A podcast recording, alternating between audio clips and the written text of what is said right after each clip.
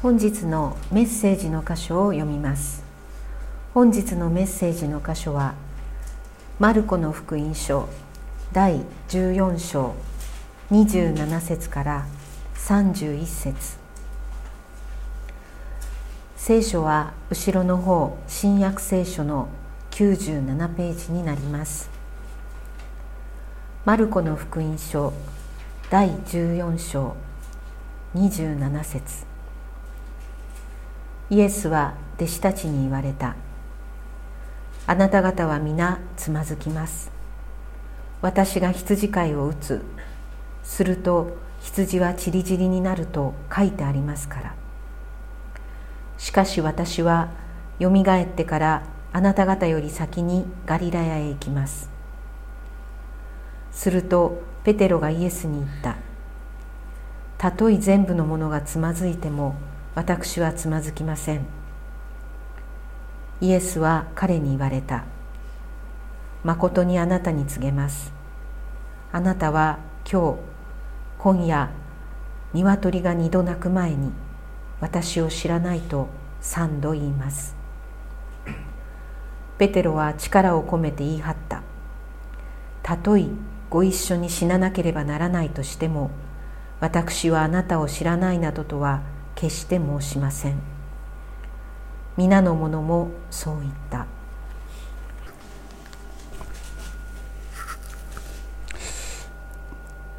今日のこの箇所。この結末については聖書を読んだことがある人たちは皆さん知っている通りこのすぐ後にですねゲッセマネの園でイエス様が捕まった後弟子たちはみんな逃げそしてペテロ自身も、えー、イエス様を知らないとイエス様を否認するということになります。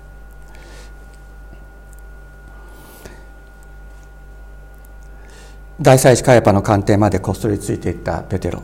しかしあなたもあのナザレ人イエスと一緒にいたと言われた時にいや違うと否定して最後には呪いをかけてイエスを否認してしまう、まあ、3度イエスを知らないという、まあ、3度というのは徹底的に命を懸けてという意味でもありますけれどもそういうふうにしてイエス様を知らないと言ってしまうわけです。今日の箇所を読んでですねみんな自分の弱さ自分の罪そしていざとなったらそんな時に主イエスを否認してしまうんじゃないだろうかという恐れをみんなの人が全ての人が持っている。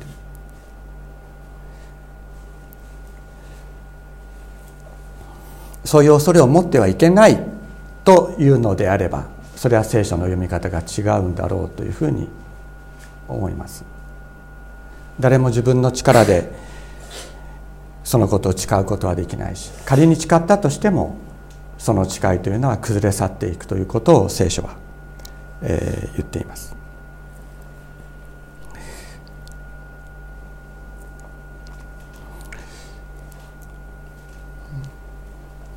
神様を信じるキリストを信じるというふうに言いますけれども日本語で信じるという言葉とそれから聖書の中で使われている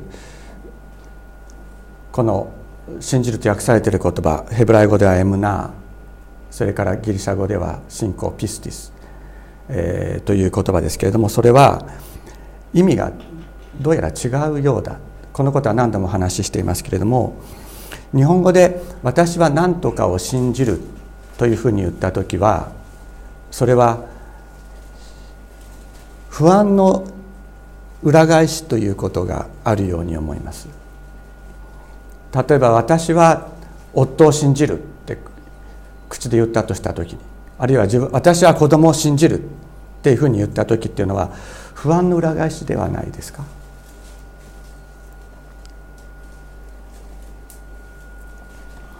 つまり信じきれない状況というのがある。子供を信じるした時に不安があるから子供を信じるっていうわけです。そうじゃないでしょうか。だからあえて意思によって私は子供を信じる夫を信じるって言って意思で自分を言い聞かせて言い聞かせようとする。それが日本語の信じるであろうと思います。しかし聖書における信じるというのは意思的な決心ではありません。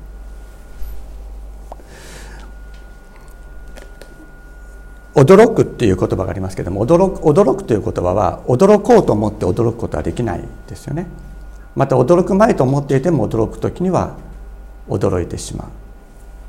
そのようにその驚く信じるというのはその意思的にコントロールできる出来事ではないですね。わかりますか？それは小さい子供が父親や母親を信じるって言わなくても信じてますね。信じるっていう意識さえない。父親母親はのそばにいたら安心だ。守ってくれる。何かあった時は守ってくれる。お腹が空いた時にご飯をくれる。具合が悪い時にはそばにいてくれて看病してくれて。そしてお医者さんに連れて行ってくれて薬を飲ませてくれる。怪我をしたら手当てをしてくれる。痛いところがあったらそこをさすってくれる。そして大丈夫だよって言ってくれる。そのような信頼。それを信じる。自分で一生懸命考えて思い込もうとして信じることではない。これが信じるっていうことの本質。です。だから神様を信じるっていうことは一生懸命神の存在を思い込もうとしたりあるいはキリストを信じるとはキリストの十字架が自分の罪のためであったということを一生懸命考えて信じ込もうとすることでは思い込もうとすることではないのです。そうではなくて神様の真実に触れられる時に自分の中で「天のお父様」と「ありがとうございます」と。言わざるを得ない。そういう思い。それが自分の内側に湧き上がってくる。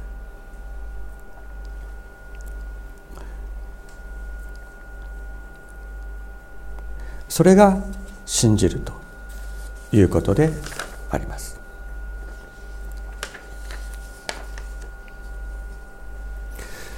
主の真実に対して「アーメン」と答えること。それを「アーメン」と答えるということなんですね。真実が真実に答える。主の真実に触れられる時に本当にあったかい思いでいっぱいになって何と感謝したらいいかわからない。何とお答えしたらいいかわからないけれども自分の内側の真実がそこに湧き上がってくる。これが信じ信じるということです。だから意思的な信仰の決心ということは本当はありえない。一生懸命一生懸命自分を説得してじゃあ信じることにしますっていうのはそれは本当に信じているということではないのです。意思的な信仰は崩れ去ります。それはまさにペテロが今日読んだ箇所で全ての人があなたをにつまずいてもあなたを否定しても私はあなたにつまずくことはない。あなたにあなたを否定することはないと言った。その信仰が崩れ去ったのと同じです。さてここでですねシュエスを否定したペテロがどのような状況に陥ったかっていうことをね鶏の鳴き声をもとにちょっと考えてみていきたいと思います。シエスは鶏が鳴く前にと言われました。他の聖書の箇所では鶏が二度鳴く前にというふうに言われているところもありますけれどもその後鶏はどうしたと思いますか？その後鶏はどうしたと思いますか？私は30年ほど前にパパニューギニアにあのの奥地、まあ、ジャングルの未開地帯に、えー、単身で伝道と言語研究に言語調査に行きましたけれどもそこで並行したもう本当に困ったことの一つがですね鶏だったんですね。でなんでかというと鶏は一番鳥がコケコッコーって鳴くでしょ？そうするとすぐにこっちの方でコケコッコーって一羽鳴くともう一羽こちこちら側のやつがですねコケコッコーって鳴くんですね。そうするとまた向こうのやつがコケコッコって言って一番鳥が鳴いたら鶏たちはもうコケコッコがそれからずっと夜が明けて次の日日が暮れる時までコケコッコって止まらないんですよ。鶏は一一番鳥が鳴き始めたらずっと最初のコケコッコに触発されてですね次の鳥たちがもうずっと鳴き続ける。だからなんかね物音とかがして鶏が夜3時ぐらいに目が覚めてですねコケコッコって最初のやつが泣き始めたらもうその後もずっと泣き続けるんで寝られないんです。で特にねあの放し飼いになってますからで高床式の家なんで家の下とかに鶏が入ってきてそこでコケコッコって泣き始めちゃったらですねもうもう寝られない。そのぐらいに鶏ってずっと泣き続けるわけです。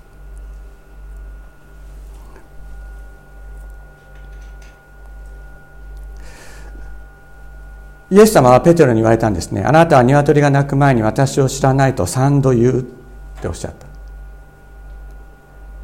そしてそこで鶏が鳴いた。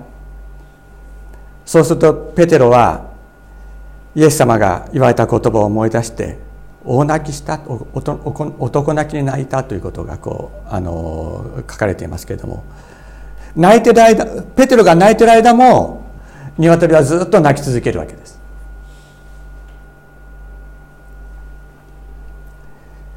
そして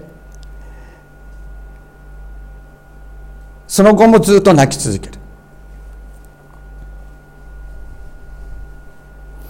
その鶏の声を聞くたんびにペテロを思い出す思い出したに違いないんです。鶏が鳴く前にあなたは私のことを知らないと三度言うって言われた言葉を彼は鶏が鳴くたんびにそれを思い出さざるを得ない状態になってですねもう本当にペテロは気が狂いそうだったんじゃないかと思います。1回だけ鶏が鳴いてそれでもうずっと鳴かないんだったらしばらく忘れてられるかもしれないけどずっと泣き続けるわけですからもうこれは本当にペテロは大変だったと思います。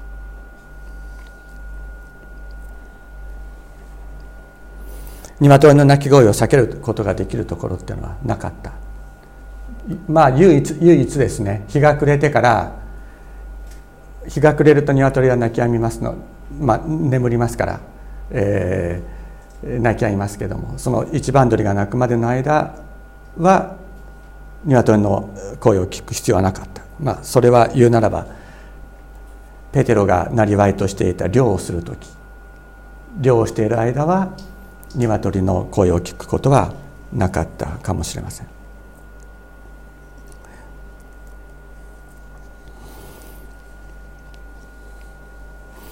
ペテロはですねえー、イエス様が十字架にかけられてそして復活なさった後も立ち上がることができずに、えー、外来湖に戻って漁師の生活に戻ります。先ほどご一緒に読んだヨハネの福音書の21章の、えー、ところですけれどもちょっと,、えー、と224ページちょっと開いていただくとですねこのようにこう書いてあります。一節この後イエスはテベリアの湖畔でもう一度ご自ご自分を弟子たちに表された。と書いてあります。ガリラヤ湖はいろいろな呼び呼び方であの呼ばれます。ガリラヤ湖というふうに言われることもあるしここで言われているようにテベリアの海と言われることもあるしケノサレの海と言われることもあります。テベリアっていうのは何かっていうとこれは当時のローマ皇帝ティベリウスにちなんだ名前であります。でイエス・キリストは誰によって十字架にかけられたかって言ったらそれはローマ総督ポンティオ・ピラトによって十字架にかけられるわけですけどもポンティオ・ピラトはローマ皇帝の代理人ですからローマ皇帝であるテベリオによテベリウスによって十字架にかけられたというのが正式の、えー、考え方であろうと思います。ですからこのティベリウスの名前が冠せられたこの湖に湖というふうにこう書いてあるということはここはまさにローマ皇帝イエス・キリストを殺したローマ皇帝ティベリウスが支配している場所であるということをここで表しているわけですね。そこにキリストは立たれた。復活のキリストは立たれた。ティベリウスに殺されたけれども復活されしたイエス・キリストはそのティベリウスがの名前が名前で呼ばれている湖の傍らに立った。この世の王に勝ったということをこのことでこの言葉によって表しているわけなんですね。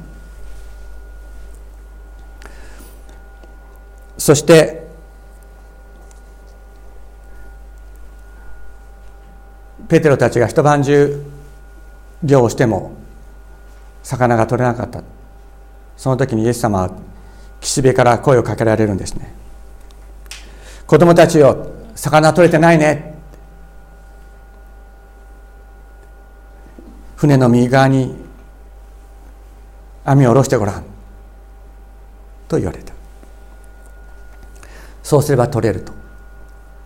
彼らはイエス様がおっしゃった通りに船の右側に左側じゃなくて右側に下ろせって言われた時に右側に下ろした。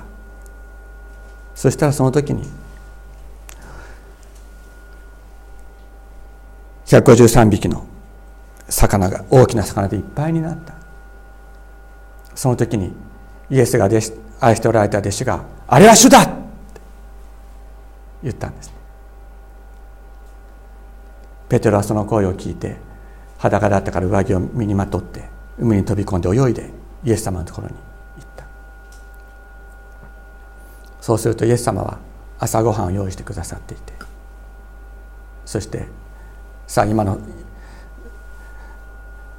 炭火が起こしてイエス様が炭火を起こしてそして朝ごはんの用意をしてくださっていた。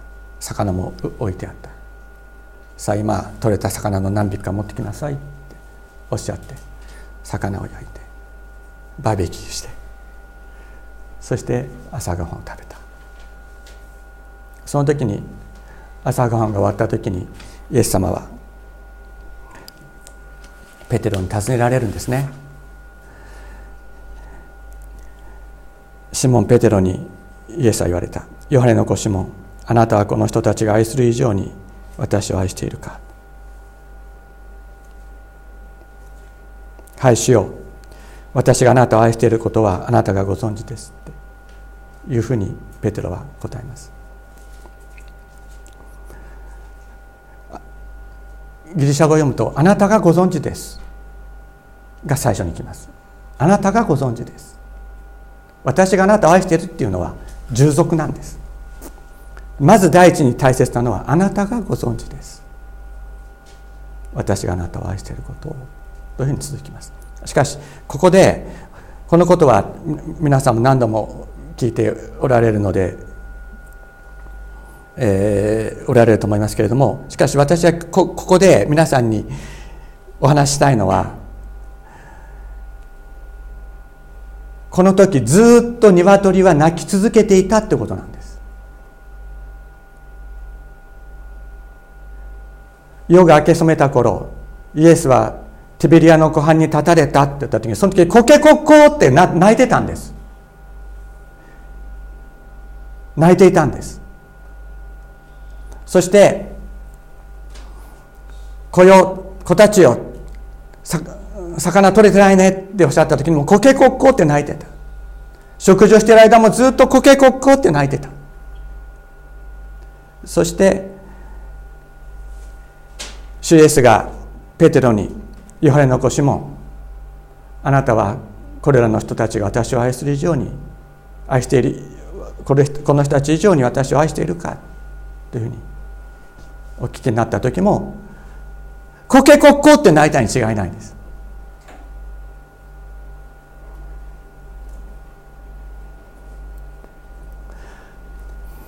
この鶏が泣き続ける状況の中でこそイエス様はペテロにこのことを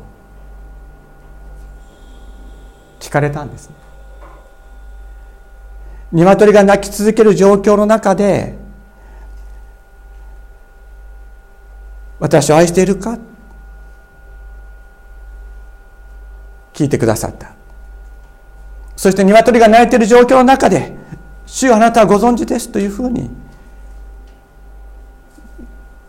答えさせてくださった。だからその後ペテロが死ぬ時までペテロは鶏の声は聞き続けるんです。ずっと聞き続ける。だけど鶏の声が鳴くたんびにイエス様の声の方が強く聞こえてくるようになるんです。ヨハネの子シモン私を愛しているか。私を愛しているかという声を彼は鶏が聞くたびにもう一度聞くんです。そして私の羊を飼え。私の子羊を飼え。養いな養いなさいという声を彼は聞き続けます。そして鶏の声がな鶏が鳴きなくごとにですね我に従えという声を彼は聞くようになっていくのです。イエス様を否定した直後鶏の声が聞くこと鶏の声を聞くことはペテロにとってはもう本当に気が狂うような出来事であったに違いない。だけど復活したイエス様が鶏の声が鳴り響く中で私を愛しているか？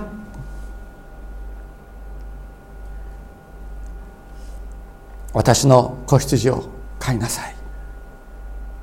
私に従いなさいと言われた。その言葉はその後ペテロの生涯にわたって鶏が鳴くたびに響き渡ったに違いない。そこに主イエス様の言葉の力の勝利があるのです。私たちも失敗することはあると思います。失敗することによってその失敗を思い出され思い出させるような事柄というのは何度も何度も起きてきます。しかしそういう中でシエスは私たちに問いかけてくださる。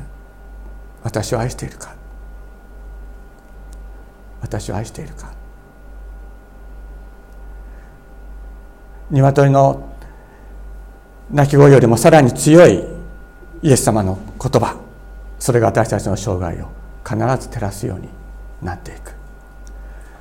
私たちはイエス様が私を愛しているかと聞いてくださるときに「はい愛しています」というふうに答える必要はないんです。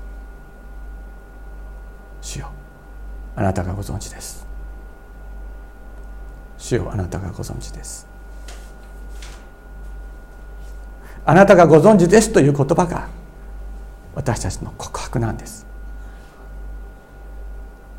私あなたを愛していますという告白は私たちを救わない。あなたがご存知ですと任せる。気持ち。この中に主の力が私たちの中に働いていく。そういう秘訣があります。お祈りをしましょう。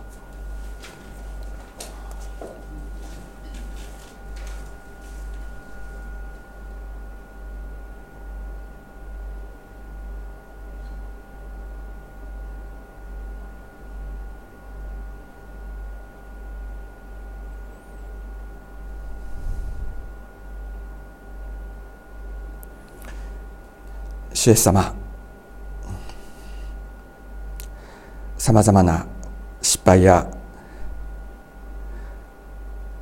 また心に突き刺さる苦い思い出そういうものを私たちはみんな持っています。特にあなたが分からなくなった時天皇お父様絶望の中に陥った時そのきっかけとなった事柄を思い思い出すたびに私たちは本当にどうしたらいいか分からなくなることがあります。主イエス様そういう中でテビリアの湖畔に立たれた主イエス様私たちの心の湖畔にお立ちください。鶏の声が鳴り響く中で主よ。私たちの魂の奥底に語りかけてください。私を愛しているかと。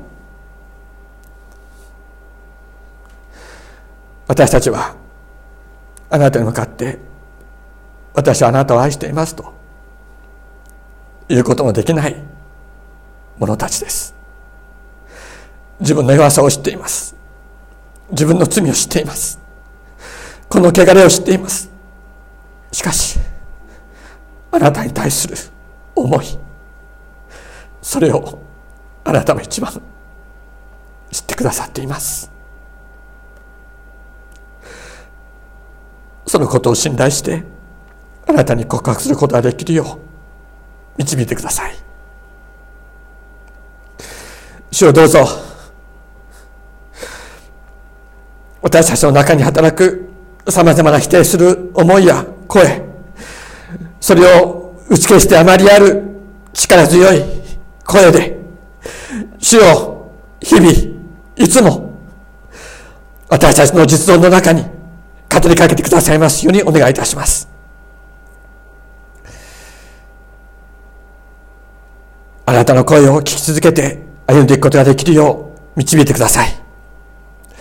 イエス様の尊い皆によってお祈りします。